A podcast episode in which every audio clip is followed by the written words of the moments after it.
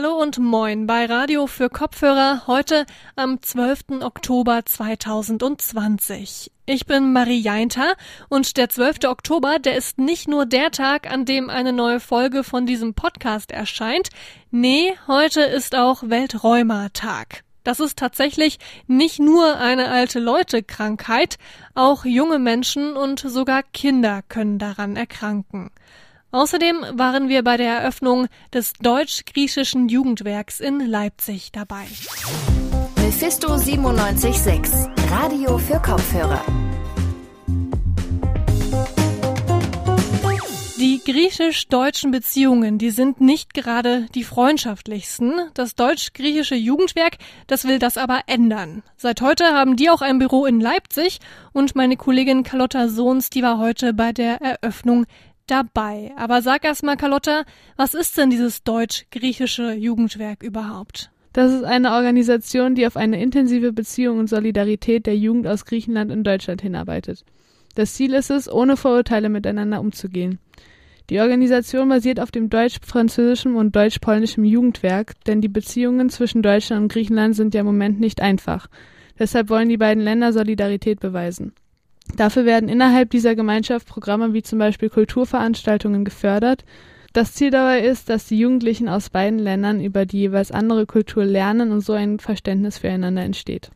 Das gegenseitige Verständnis soll aufgebaut werden, aber was sind denn das so für Projekte, die Sie dafür organisieren? Das sind zum Beispiel Programme der gewerkschaftlichen Jugendarbeit oder Programme vom Jugendgemeinschaftsdienst. Für Dr. Gabriele Goldfuß von der Stadtverwaltung Leipzig ist es aber erst einmal wichtig, dass die Jugendlichen in Kontakt und ins Gespräch miteinander kommen. Wir hatten beispielsweise jetzt schon Begegnungen unserer Jugendparlamente. Die hätten sich sonst so nie gesehen und nie ausgetauscht. Wir möchten gerne auch in die Geschichte zurückgucken. Überall können sich die jungen Menschen an diesem Austausch beteiligen und ich glaube schon, dass das sehr, sehr viel in Bewegung setzen wird. Aber bei vielen Jugendlichen mangelt es tatsächlich nicht an der Motivation oder an der Lust, sondern am Geld. Weswegen die Veranstaltung auch dazu dient, Fördergelder leichter beantragen zu können. Finden denn da jetzt schon Projekte statt oder ist das alles eher ein Treffen, um erstmal zu planen für die Zukunft? Das ist erst einmal ein Planungstreff. Das findet jetzt vom 12. bis 14. Oktober statt. Das deutsch-griechische Jugendwerk bietet TrägerInnen die Möglichkeit, gemeinsame Inhalte und Anforderungen hier in Leipzig zu diskutieren. Wie kommt es denn überhaupt, dass diese Veranstaltung in Leipzig stattfindet und das deutsch-griechische Jugendwerk jetzt auch in Leipzig einen Sitz hat? Leipzig ist eine Partnerstadt des deutsch-griechischen Jugendwerkes, da die griechische Kultur sehr präsent ist in Leipzig. Das sogenannte Griechenhaus, welches bis 1943 hier in Leipzig war, hatte großen Einfluss auf die Stadt. Und Griechenlands Historie, Sprache und Landeskunde ist noch ein großer Bestandteil der Leipziger Uni. Bundesministerin Franziska Giffey, die war ja heute auch anwesend. Was sagt sie denn dazu, dass das Projekt nun in Leipzig einen Sitz hat? Äh, sie findet es besonders toll und freut sich sehr über die Unterstützung der Stadt. Ich freue mich, dass wir heute, lieber Herr Oberbürgermeister, hier zusammenkommen und dieses Schild nicht nur anbringen, sondern den Startschuss für eine weitere Stufe der deutsch-griechischen Zusammenarbeit setzen. Und das bedeutet, wir haben hier heute wirklich eine tolle Entscheidung. Es freut uns sehr, dass ihr das ermöglicht habt und dass auch das Zeichen aus Ostdeutschland kommt, dass eben so ein wichtiger Ort in Ostdeutschland angesiedelt wird und ganz bewusst eben auch hier bei euch. Ich hab's vorhin schon gesagt, heute ist Welträumertag. Den Tag, den gibt's seit 1996 und er soll Betroffene und Angehörige über das Krankheitsbild und die Therapiemöglichkeiten von Rheuma informieren. Rheuma, das gilt neben Krebs und Diabetes als Volkskrankheit, vor allem für ältere Menschen. Dabei ist Rheuma eigentlich gar keine eigenständige Krankheit. Darüber rede ich mit Professor Dr. Christoph Bärwald. Er ist Leiter der Rheumatologie am Universitätsklinikum Leipzig. Wenn Rheuma an sich gar keine eigenständige Krankheit ist, welche unterschiedlichen Erkrankungen vereint sie denn dann? Die rheumatischen Beschwerden umfassen im Volksmund letztendlich Schmerzen im Muskel- und äh, Gelenkbereich, ähm, aber die rheumatischen Erkrankungen an sich sind sogenannte systemische Erkrankungen, das heißt, die befallen auch ähm, innere Organe, Blutgefäße, sodass es also bei all den vielen rheumatischen Erkrankungen kein Organ gibt, was nicht potenziell mit in, einbezogen sein kann. Man denkt bei Rheuma ja erstmal an ja, Gelenkschmerzen, aber das klingt jetzt so, als ob es viel komplexer wäre als das. Ja, das, der, der Schmerz in den Gelenken oder in den Muskeln, auch in den Weichteilen, führt die Patienten oft zum Arzt. Und der muss dann letztendlich entscheiden, in welche Richtung das geht. Ist es eine Arthrose, die dann die Beschwerden macht, also eine, eine Abnutzungserkrankung? Dann ähm, ist die Abklärung nicht so intensiv, geht es aber eher in Richtung entzündungsbedingte Schmerzen dann muss man schon schauen, ob nicht auch äh, andere Organe mit einbezogen sind in den Erkrankungsprozess.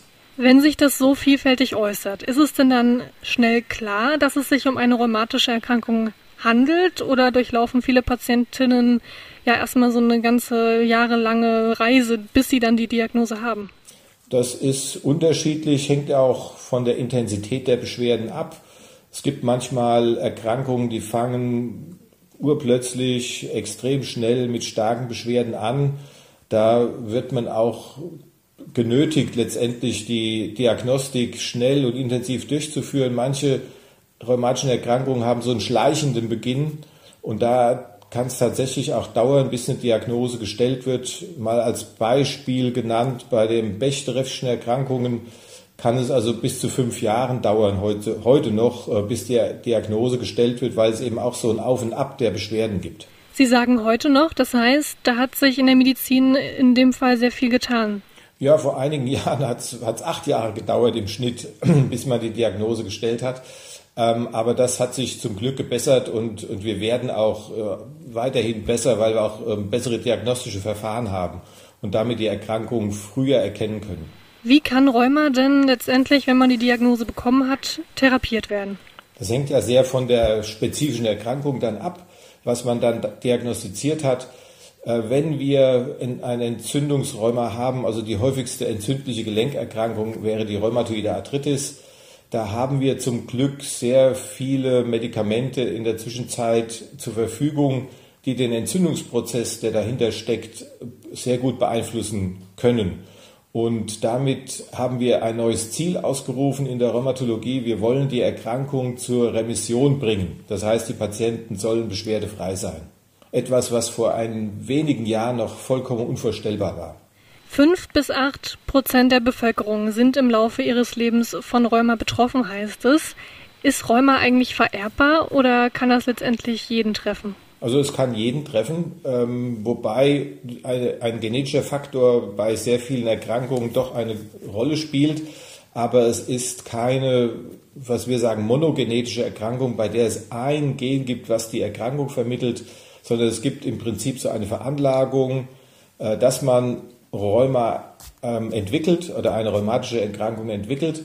Und dann müssen aber noch andere Faktoren dazukommen, Umweltfaktoren, ähm, irgendwelche Infektionen zum Beispiel, ähm, die dann letztendlich den Tropfen zum Überlaufen bringen, ähm, das Fass zum Überlaufen bringen und, und dann die Erkrankung sich entwickelt. Die Menschheit, die wird ja, ja immer älter, deswegen steigt die Anzahl der Rheumapatienten wahrscheinlich auch an, weil es ja als eine typische alte Leute-Krankheit gilt. Genauso ist es bei vielen Krebserkrankungen auch. Gibt es da Zusammenhänge mit anderen Erkrankungen? Äh, gibt es in dem Sinne nicht. Es ist richtig, dass äh, die viele entzündlich rheumatische Erkrankungen im höheren Alter auftreten, was damit zusammenhängt, dass das Immunsystem im Alter nicht mehr so gut und spezifisch reagiert wie im jüngeren Alter und damit eben auch eher mal gegen körpereigenes Gewebe gerichtet ist und, und dann so eine rheumatische Entzündung auslöst. Man muss aber allerdings auch sagen, dass rheumatische Erkrankungen sogar im Kindesalter schon auftreten können. Und ähm, dann es eben nicht nur die alten Leute betrifft, sondern in jedem Lebensalter auftreten kann. Also egal wie alt man ist, man kann es theoretisch bekommen, aber ja, jetzt ist es ja bei Kindern so, dass man da nicht sofort auf die Idee kommt, dass es Rheuma ist, oder? Ja, also die Kinderärzte sind da, kennen die Erkrankungen, die sind da auch sehr gut geschult und ähm, gerade wenn so eine Erkrankung, die eben auch mit Entzündungswerten oder mit Fieber einhergeht, nicht so einen typischen Verlauf einer Infektionskrankheit nimmt, die im Kindesalter ja sehr, sehr, sehr viel häufiger sind, dann wird dann schon mal nachgeschaut, ob da eine rheumatische Erkrankung dahinter steckt und äh, wird dann auch entsprechend diagnostiziert und auch da hat man mehr Therapieoptionen zur Verfügung. Zeigt sich die, die Krankheit dann bei Kindern anders als bei älteren Menschen? Sagen die prinzipielle Symptomatik ist ähnlich, ähm, aber bei den Kindern äh, ist es oft so, dass da nicht ähm, ein ähm, Gelenk im Vordergrund steht, sondern, sondern dass die dann auch so, hängt auch vom Lebensalter ab der, der Kinder, dass die die Beschwerden gar nicht so genau nennen können und dass das Fieber sehr oft dann auch im Vordergrund steht. Und man muss dann dem Fieber auch ähm, zu, auf, auf den Grund gehen und, und gucken, was Ursache des Fiebers ist. Dazu können dann eben noch auch Gelenkschwellungen kommen und äh, Entzündungen der Gelenke, aber auch da können Organe mit betroffen sein. Rheuma kann jeden treffen und seit heute gibt's ein Büro für das deutsch-griechische Jugendwerk in Leipzig. Das waren unsere Themen in der heutigen Folge von Radio für Kopfhörer. Lasst gerne Feedback da unter chefredaktion at mephisto976.de oder auf Twitter und Facebook. Ihr dürft auch gerne abonnieren, um keine Folge mehr zu verpassen, denn dieser Podcast, der erscheint tatsächlich von Montag bis Freitag jeden Abend. Auf www.radiomephisto.de gibt's außerdem noch mehr Infos zu uns. Ich sage damit Danke an Tristan Kühn und Carlotta Sohns für die Unterstützung bei dieser Folge. Mein Name ist Marie Jainter und bis ganz bald. Mephisto 976, Radio für Kopfhörer.